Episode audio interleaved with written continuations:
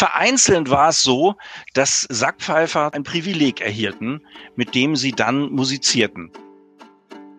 Die frühen Schäferordnungen des 16., 17. Jahrhunderts weisen häufig aus, dass äh, ein Schäfer ein Musikinstrument spielen sollte. Hallo und herzlich willkommen bei Pipes for Good Vibes, dem Podcast rund um den Dudelsack. Mein Name ist Christina Künzel und ich bin Dudelsackspielerin mit Herz und Seele. Hier erhältst du vielfältige Einblicke in die bunte Welt der Dudelsäcke, Gespräche mit anderen Experten, Geschichten aus meinem eigenen Leben als Dudelsackspielerin und eine große Portion Freude am Instrument und an der Musik. Schön, dass du da bist.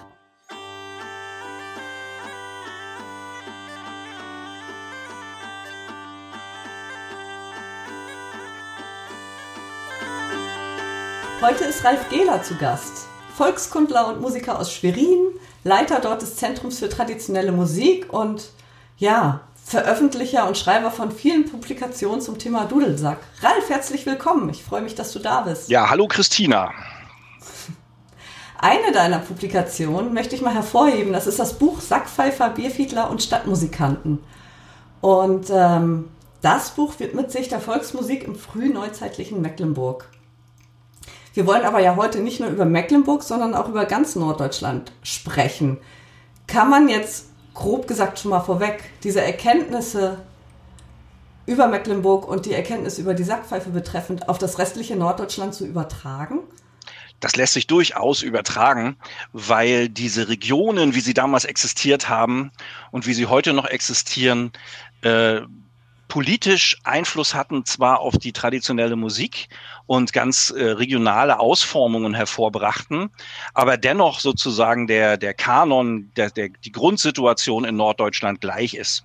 Ein gutes Beispiel dafür ist zum Beispiel äh, die Musikantenordnung von 1653, die für den gesamten niedersächsischen und obersächsischen Kreis galt. Und das ist äh, so ungefähr ganz Norddeutschland und die Gegend noch runter bis Sachsen.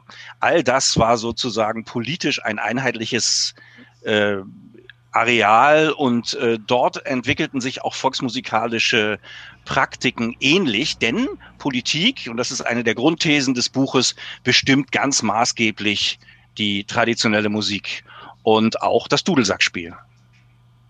Ja, die Musikanten waren ja damals, du hast es gerade ja schon kurz angerissen, die waren sehr strukturiert, glaube ich, in, in, in den gesellschaftlichen Milieu irgendwie eingefügt. Wie kann man das, ja, wie kann man das nennen? Ja. Oder kannst du das erläutern?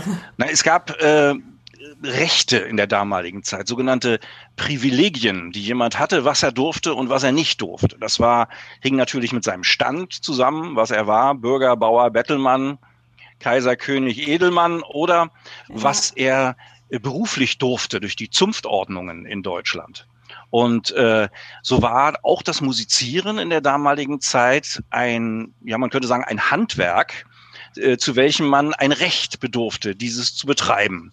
Und äh, Sackpfeifer waren im Allgemeinen nicht rechtlich auf diese Art und Weise fixiert, so dass sie sozusagen als äh, zunftlose Gesellen ständig den äh, privilegierten Stadtmusikanten Ärger machten und sie damit sozusagen zu den, ja, der, der unteren Schicht der Musiker im Allgemeinen in Norddeutschland gehörten. Meistens war das so. Es gab natürlich auch Adlige zum Beispiel, die sich spielerisch mit der Volkskultur ihrer Untertanen auseinandersetzten und das Dudelsackspiel dann zum Beispiel für sich adaptierten, neue Formen schufen, neue Instrumente schufen und auf einer ganz anderen Ebene dieses Musizieren betrieben.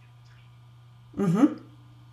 Und, und die Stadtmusikanten jetzt, weil das ja nun auch Titel deines Buches ist, unter anderem, äh, das ist dann räumlich sehr begrenzt. Das heißt, es gibt diese Stadtprivilegien, da darf dann jemand spielen.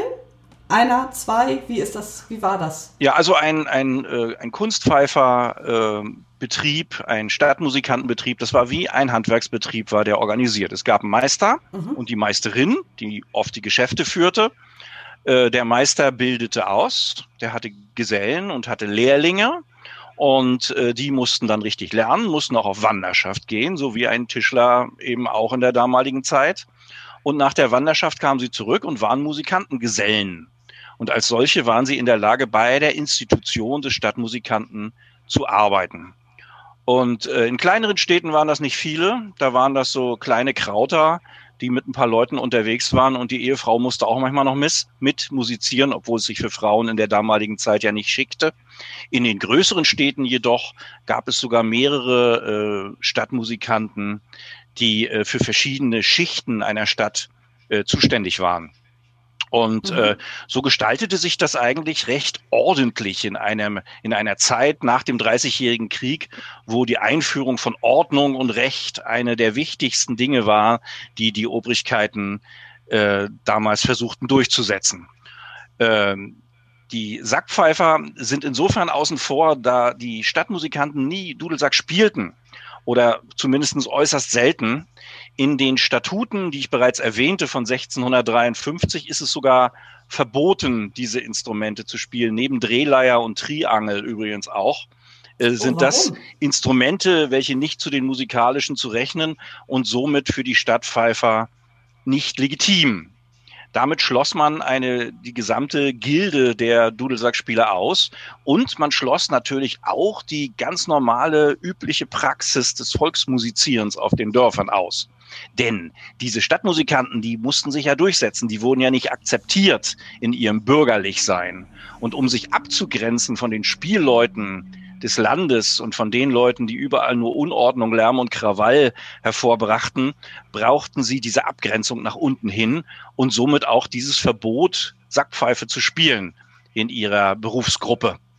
Es war schon ganz interessant. Haben sie denn auch geschafft, sind bürgerlich geworden, später nachher und immer mehr akzeptiert als Künstler und angesehene Bürger. Aber am Anfang, so im 17. Jahrhundert, da hatten die ganz schön zu kämpfen und äh, na, es ist ja bis heute sind Musikanten, du weißt das selbst, Christina, oftmals nicht so angesehen, weil man immer denkt, na ja, die amüsieren sich ja doch nur jeden Abend. Dabei missachten die Leute, die das so sehen, ja, dass Musikanten abends ja ihr Tagewerk verbringen, ihre Arbeit und äh, das eben in diesem äh, sozusagen in dieser Sphäre von Alkohol, Tanz und Geselligkeit. Man hat's schon nicht leicht als Musiker. Nein, das hat man nicht. Aber schön ist es trotzdem. Aber nochmal zurück zu den Sackpfeifern von damals. Das heißt, sie durften eigentlich gar nicht offiziell spielen. Sie durften eigentlich gar nicht auf den Dorffesten zum Beispiel spielen. Sie mussten das heimlich in der Küche machen oder wie kann man sich das vorstellen? Ja, das habe ich auch erst gedacht. Als ich anfing damit zu beschäftigen, habe ich gedacht, na Mensch, wenn das verboten ist, das Spiel, dann haben die doch gar keine Möglichkeiten gehabt, sich irgendwie auszudrücken. Das war aber nicht so, weil die Stadtmusikanten waren natürlich nur an den gesellschaftlich legitimierten Festen interessiert. Jenen Festen, auf denen man etwas verdienen konnte. Geld. Und das waren im Allgemeinen zum Beispiel Hochzeiten, Kindtaufen, Gesellen- und Meisterfeierlichkeiten in den Städten. Äh, solche Feste brachten Kohle und die mussten dann auch mit einem Stadtmusikanten bespielt werden. Es war auch so, dass die Leute, wenn sie eine Hochzeit machen wollten, nicht jedweden Musikanten nehmen durften. Nein, sie mussten dann zum Stadtmusikanten gehen, sich anmelden und der schickte dann seine Gesellen. Die einzige Möglichkeit, solche Feste zu bespielen für einen Dudelsackspieler war es zum Beispiel dem Stadtmusikanten diese Hochzeit abzukaufen. Das heißt also, er ging zum Stadtmusikanten, hinterlegte dort Geld und der Stadtmusikant gab ihm daraufhin das Recht, diese Hochzeit zu bespielen. Ansonsten wäre das illegal. Aber es gab natürlich damals auch Feste, wo man überhaupt nichts verdient hat oder nur wenig. Oder Feste, die nicht gesellschaftlich anerkannt waren. Also nehmen wir mal zum Beispiel Fastnachtszusammenkünfte. Ja, sowas quasi informelles schon fast. Da wollte kein Stadtmusikant spielen, da hätte er auch nicht spielen dürfen, weil dann wäre ja seine angestrebte Bürgerlichkeit in Gefahr gewesen. Da spielten natürlich die Dorfmusikanten weiter. Oder auch lange Zeit bis ins 18. Jahrhundert die Erntefeste. Auch die galten nicht als legitime Feste. Auch dort spielten die Sackpfeifer und andere Volksmusikanten. Hinzu kam, dass der Einfluss dieser Rechte, also besonders in Mecklenburg, ich weiß nicht genau, wie das in anderen Gegenden war, aber sicher ähnlich, sich auf das Domanium beschränkte, also auf jenen Teil des Landes, wo die Landesherrschaft auch direkt Hausrecht hatte. Die ritterschaftlichen Güter zum Beispiel waren von diesen Rechten unberührt. Und somit war die Ritterschaft in der Lage, ihren Untertanen zu erlauben, äh, zu den Festen, auch zu Hochzeiten, durchaus die Musiker des Gutes des Hofes zu bestellen und dort auch Sackpfeifen spielen zu lassen. Also insofern gab es noch genug Möglichkeiten für so einen armen Sackpfeifer damals äh, ein bisschen was dazu zu verdienen, den Braten mit nach Hause zu nehmen oder zumindest Anerkennung für seine Arbeit zu bekommen. Ja, ich wollte gerade sagen, das klingt ja ziemlich nach brotloser Kunst eigentlich, weil verdient, verdienen durften sie dann ja wirklich nichts damit, oder? Na, sie haben schon was damit. Vielleicht nur bei den Rittern, oder? Also man muss überhaupt sagen, dass in der damaligen Zeit diese Geschichte, wir geben Geld für Ware, nur eine Variante war, wie man sich etwas besorgen konnte. Wenn man zum mhm. Beispiel ein Sackpfeifer war, dann konnte man auch spielen und bekam dafür ein Viertel Schwein oder einen ordentlichen Schinken, mhm. was man ja. dann hatte. Ja, also solche Möglichkeiten gab es. Es wird auch manchmal in den Akten erwähnt, dass die Dorfmusikanten dort für Braten und Trunk spielen, zum Beispiel. Eine andere Geschichte ist die, dass man natürlich also Pierre Bourdieu würde sagen, wir würden, sie, sie eigneten sich soziales Kapital an im Dorf. Das heißt also, nicht nur das materielle Kapital steht im Mittelpunkt, sondern, Punkt, sondern auch die Anerkennung eines Menschen innerhalb dieser Gemeinschaft. Und da standen die Musikanten meistens doch recht oben an. Sie kannten jeden, sie wussten mit jedem umzugehen, sie waren moderat, weil sie wollten ja was tun. Das heißt, sie meckerten nicht viel rum, wenn es eine Mucke gab, sondern machten das einfach. Nur vereinzelt war es so, dass äh, Sackpfeifer zum Beispiel auch ein Privileg erhielten, mit dem sie dann musizierten. Das war bei uns in Mecklenburg seltsamerweise dort der Fall, wo die Bauern einer Region, nämlich die in Nordwestmecklenburg oben in, äh, in der Ratzeburger Ecke, Lübecker Ecke, Gardebusch, Rena, dort die die Gegend, da gab es ein sehr starkes äh, bäuerliches Selbstbewusstsein. Und dort existierten wirklich Sackpfeifer und Geiger, die traditionelle Musik spielten mit einem Privileg des Herzogs. Also ein ähnliches Privileg wie das der Stadtmusikanten vom Herzog ausgestellt, worüber sich die äh, Stadtpfeifer natürlich unwahrscheinlich aufregten. Wie kann es sein, dass der Günther Möller und der Bernd Lehmkuhl da aus Rena da einfach so offiziell musizieren dürfen, wo es ihnen doch zusteht. Aber ja. auch das kam vor in dieser merkwürdigen Zeit, in der jeder versuchte, irgendwie zu Potte zu kommen und mit dem Herzog zu kunkeln, dass die Sache für ihn irgendwie äh, geschäftsmäßig funktionierte. Ja. Kommt es auch daher, dass, äh, ich meine, bei Sackpfeifern besteht ja, soweit ich weiß zumindest, eine, eine große Verbindung oder eine ja, Verbindung zur Schäferei. Kommt die auch daher, dass die Sackpfeifer irgendwie versucht haben, klarzukommen? Oder wo kommt diese Verbindung Schäferei-Sackpfeifer her? Na, diese Verbindung ist wirklich sehr alt. Und zwar so alt, dass man, wenn man sich zum Beispiel Altarmalereien, christliche Malereien des Mittelalters anguckt, dass dort oftmals einem, einer Figur auf diesem Gemälde oder in dieser Skulptur ein Dudelsack in die Hand gegeben wird, um dem Betrachter zu sagen, ah, hierbei handelt es sich um einen Hirten oder einen Schäfer. Äh, also diese Verbindung ist sehr eng und sehr alt und äh, ja, stammt wahrscheinlich daher, dass der Schäfer in der Lage war, dieses Fell der Tiere abzuziehen, dort sozusagen sich sein Instrument äh, was weiß ich, mit Holunder oder Naturformen, die er vorfindet in der Natur, seinem Schnitzmesserchen und äh, seinen Böcken und Zicken selber herzustellen. Das wäre eine Variante. Aber da wissen wir noch nicht genau, wie das äh, im Zusammenhang steht. Klar ist in den Akten, dass Schäfer häufig Sackpfeife spielten, dass Schäfer sich als freie Leute bezeichneten, also keine Leute, die unter einem Edelmann oder sich unter einer Herrschaft fühlten und damit auch sehr häufig mit den Stadtmusikanten aneckten, wenn die zum Beispiel in ihren Schäferversammlungen äh, musizierten, dann versuchten sie den Stadtmusikanten außen vor zu lassen, so dass man annehmen kann, dass die ein sehr eigenes Selbstbewusstsein hatten, diese Schäferei, äh, diese Schäfer, äh, welches sich mit der mit dem Dudelsack, mit der Sackpfeife verband. Mhm. Okay. Also die Funktion dieses Instruments bei der Schäferei ist gegeben.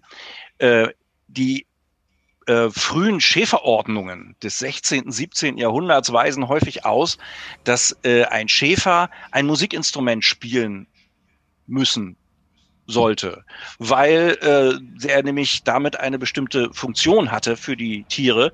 Die beruhigen sich nämlich, wenn sie die Flöte, den Dudelsack oder was auch immer ihres Schäfers hören, werden ruhiger, fressen mehr, werden fetter und können dann teurer verkauft werden. Und zum anderen, das ist zum Beispiel sehr schön dargelegt beim Grimmelshausen, dort, äh, wo der, der, der, der Simplex auf den Baum kriecht mit seiner Sackpfeife, die er als Hirte spielt und dort die Sackpfeife bläst, um den Wolf zu verjagen, wie ihm sein Knarren äh, sagt, dass er das tun solle, weil der Wolf äh, vor der Musik oder vor dem Lärm hinfortläuft. Und als dann die Reiter kommen des Dreißigjährigen Krieges, bläst er wie verrückt in seine Sackpfeife, weil er vermeintlich denkt, der Wolf wäre das, der dort auf die Wiese kommt. Diese Leute äh, erwischen ihn dann natürlich und nehmen ihn mit in die Welt und sein großes Abenteuer beginnt in diesem frühen Roman des 17. Jahrhunderts. Also auch hier ein Hinweis darauf, dass die Sackpfeife mit dem Schäferberuf funktionell in enger Verbindung stand. Ja, herrlich. Vielleicht sollte ich das mal als nächstes Standbein andenken. Was denn? Hier in der, Lüneburg, na, in der Lüneburger Heide wohne ich ja. Ja. Und äh, wir haben hier viele Schäfer und wir haben hier auch viele Wölfe.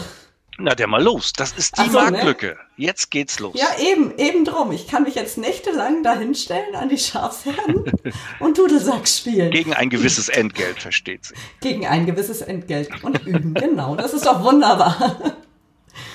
Zu den Quellen. Du hast es ja schon ein paar Mal angedeutet.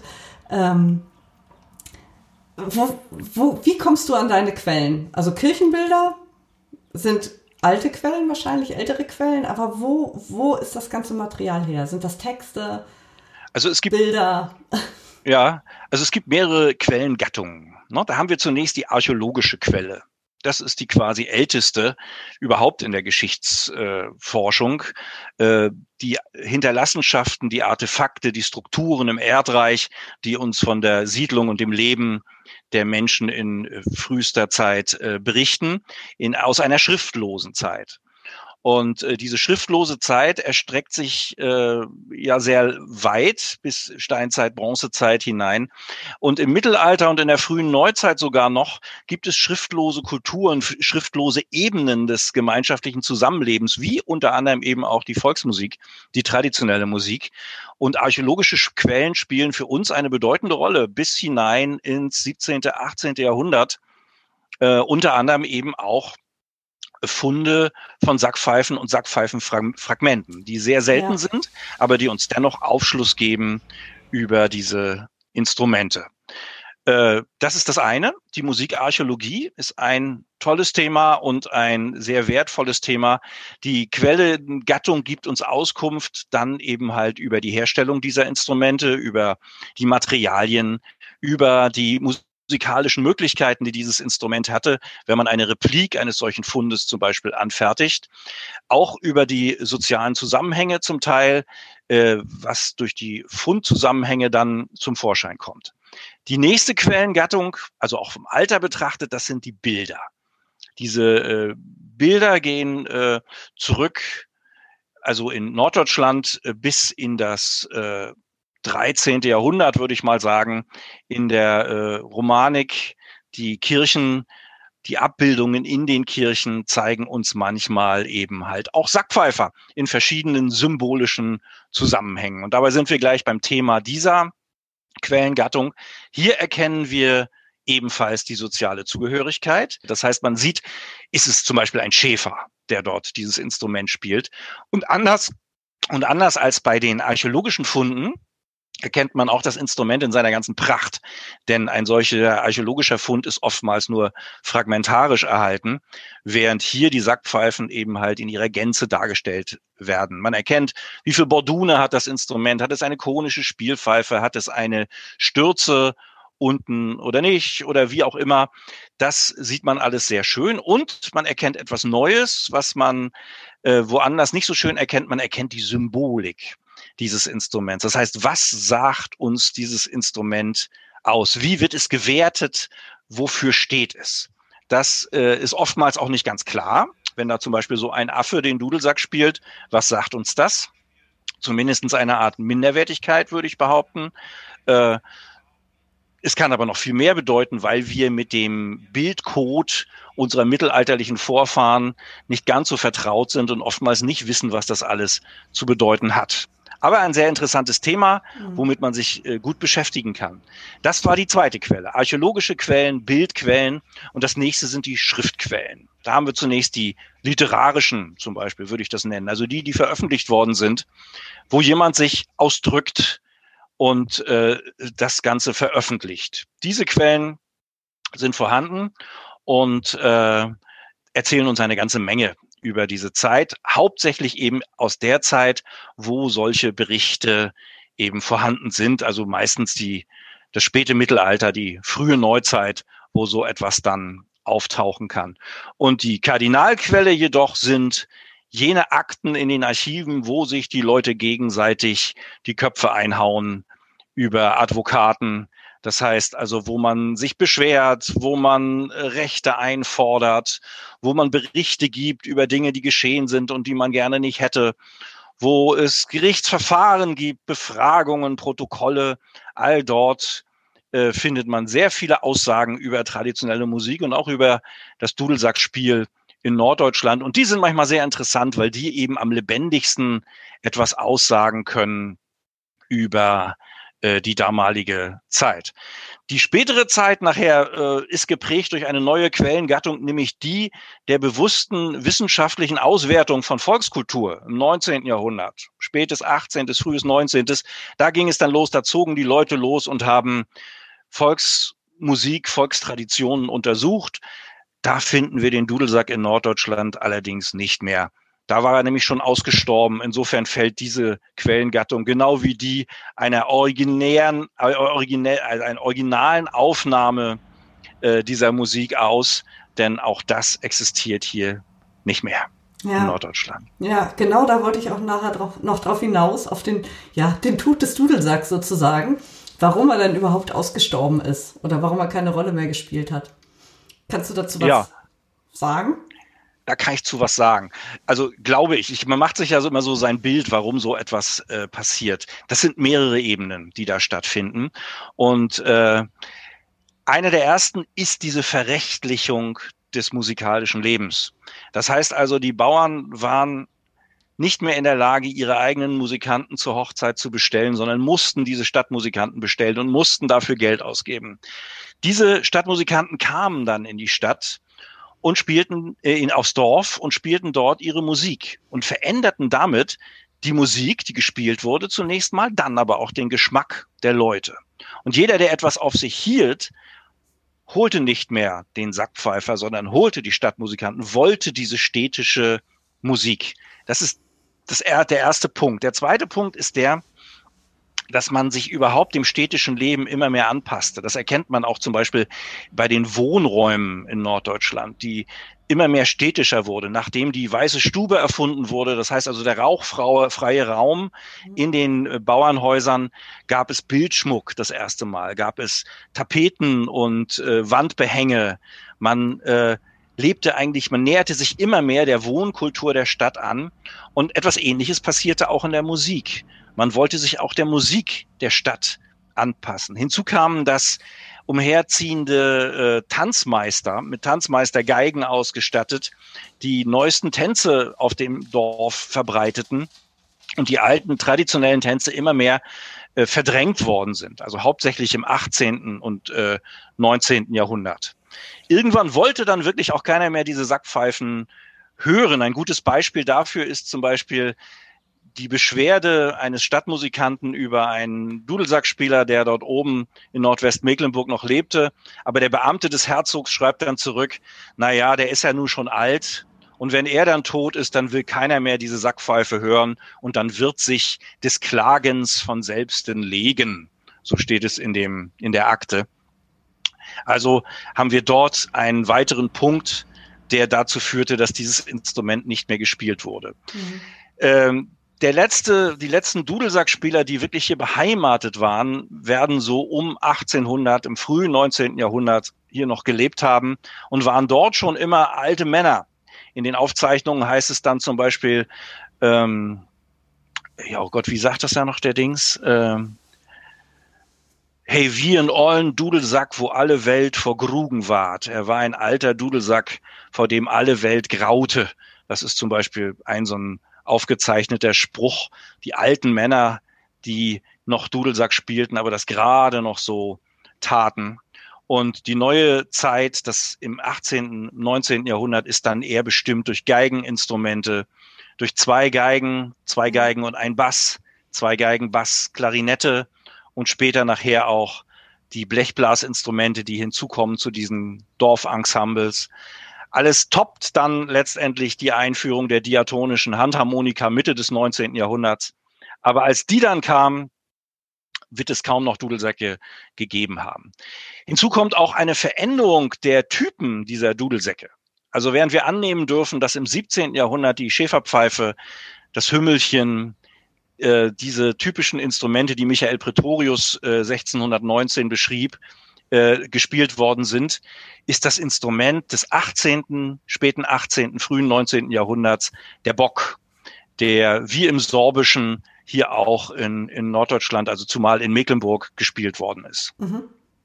Auch dort haben wir eine Zivilisierung des Sounds, würde ich das Ganze mal nennen, mhm. weil diese Böcke doch einen sehr viel tieferen, lieblicheren, annehmbareren Sound machen, äh, während die Sackpfeifen der früheren Zeit doch mehr rau, aufreizend waren und somit auch ein Charakter der Dudelsackmusik im Sinne einer äh, Zivilisierung eintrat innerhalb dieser Jahrhunderte. Äh, der Dudelsack nachher als folkloristisches Element vielleicht noch wahrgenommen wurde, selbst noch in den Ensembles, es gibt einige Abbildungen, äh, dann aber doch ausstarb. Ja. ja. Ja. Aber nicht ganz, er ist ja wieder da. Er ist ja wieder da. Er ist ja wieder da, weil ich auch glaube, dass traditionelle Musik eigentlich eine Musik ist, die immer wieder durch ihre Revivals lebt. Ja. Und man gar nicht so recht weiß, wo das eine Revival aufhört und das nächste anfängt. Also wenn wir mal zurückdenken, ist zum Beispiel die Entwicklung dieser miniaturisierten Instrumente des äh, 16., 17. Jahrhunderts, die dann plötzlich auch in den bürgerlichen Stuben gespielt wurden oder sogar als Musette de Corps an den Höfen ja. der Zeit eine erste Revival-Form. Die nächste Revival-Form haben wir von Volksmusik haben wir im 19. Jahrhundert, als die Volksliedsammler loszogen und diese äh, Lieder sammelten und dann äh, zum Beispiel Chöre entstanden, die diese Musik äh, spielten, völlig veränderten. Genau, also jedes Revival verändert die Musik völlig und passt es dem an, was es will. Hier haben wir ein Revival. Dann haben wir das nächste Revival bei der Jugendbewegung um 1900 zum Beispiel, wo man anfing, traditionelle Musizierformen wiederum umzuwandeln und die akkordgeklampfte Begleitung einführte, die dann Tänze und Lieder verwendete, verwendete, aber auch neu schufen. Mhm. Ja, neue Lieder wurden immer wieder gemacht. Im Frühtau zu Berge, wir ziehen Fallera, äh, ein Lied dieser Zeit, welches sich heute als ja, als Volkslied tarnt oder es auch ist. Mein Gott, wie man das auch immer bewerten mag. Und wir sind auch Teil eines solchen Revivals. Wir suchen nach neuen Sounds, äh, suchen in der Vergangenheit Werte, Inhalte, die wir heute anwenden, um uns gut zu fühlen ja. bei der ganzen Geschichte. Und das ist durchaus legitim. Also revivalen wir mal schön weiter, mal sehen, wie der nächste, die nächste Dudelsack-Mode heißen wird, die wir auftun und die unsere Gesellschaft begleitet. Genau, wer weiß. Momentan spielen ja ziemlich viele Dudelsack-Spieler auch Akkordeon. Das ja, ist ja ein Trend, der, der ja. gerade sehr aktuell ist, aber nun gut. Hast du denn so Tipps für den geneigten Interessenten, wo der so hinfahren könnte, was der sich mal angucken könnte, so an Kirchenbildern oder, oder auch, ja, gibt's was im Museum zu sehen? So wirklich was Spannendes, was Interessantes? Die Rostocker Spielpfeife, wo liegt, liegt die irgendwo?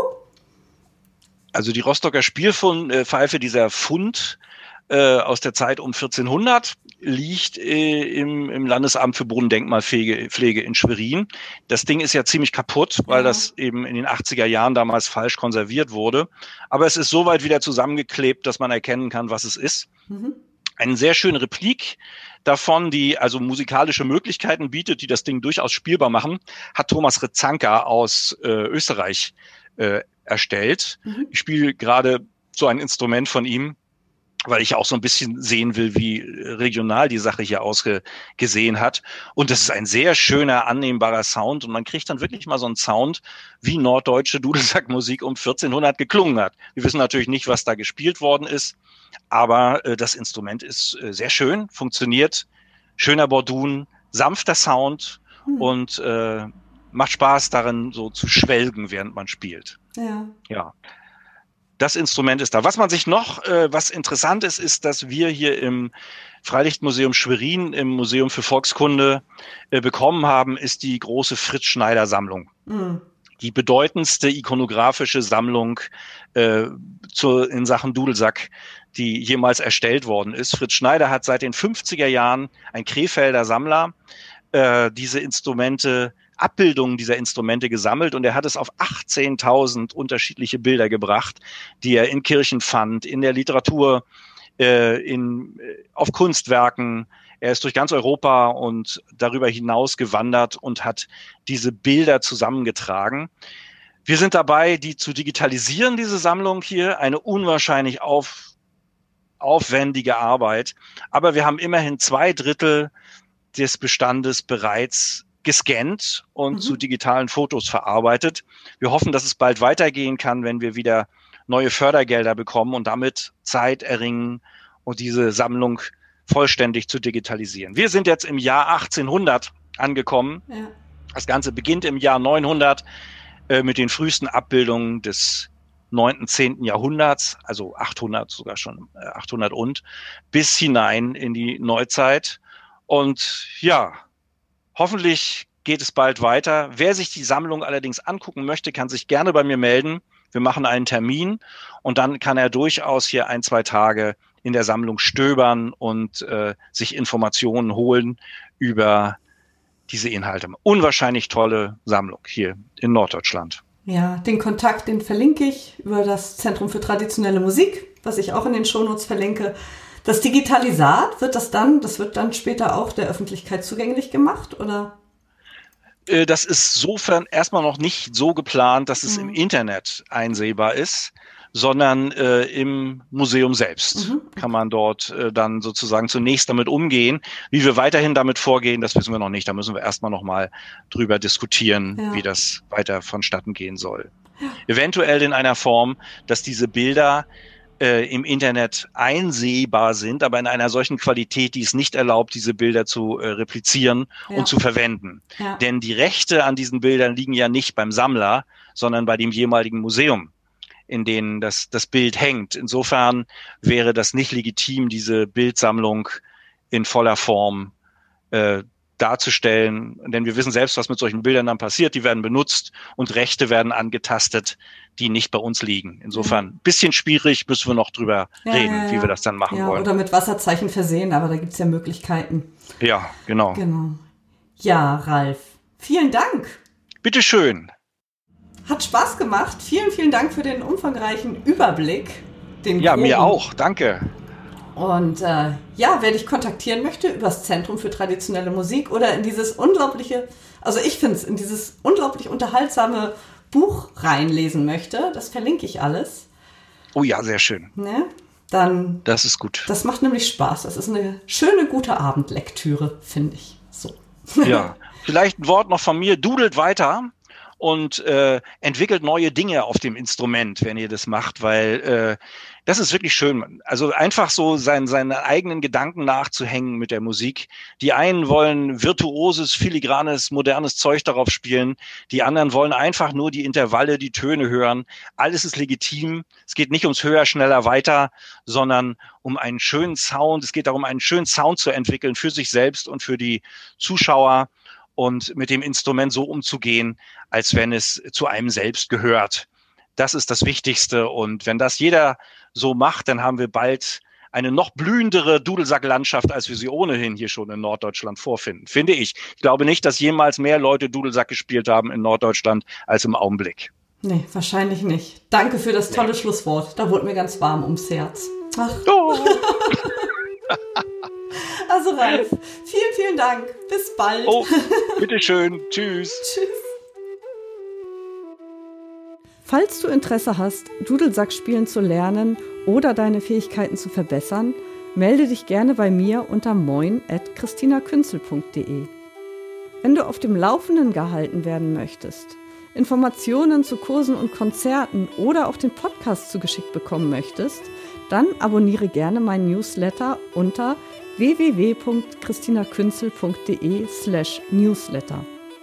Wenn dir die Folge gefallen hat, freue ich mich über eine Bewertung bei iTunes, um sie für andere sichtbarer zu machen. Vielen lieben Dank und alles, alles Gute, eure Christina.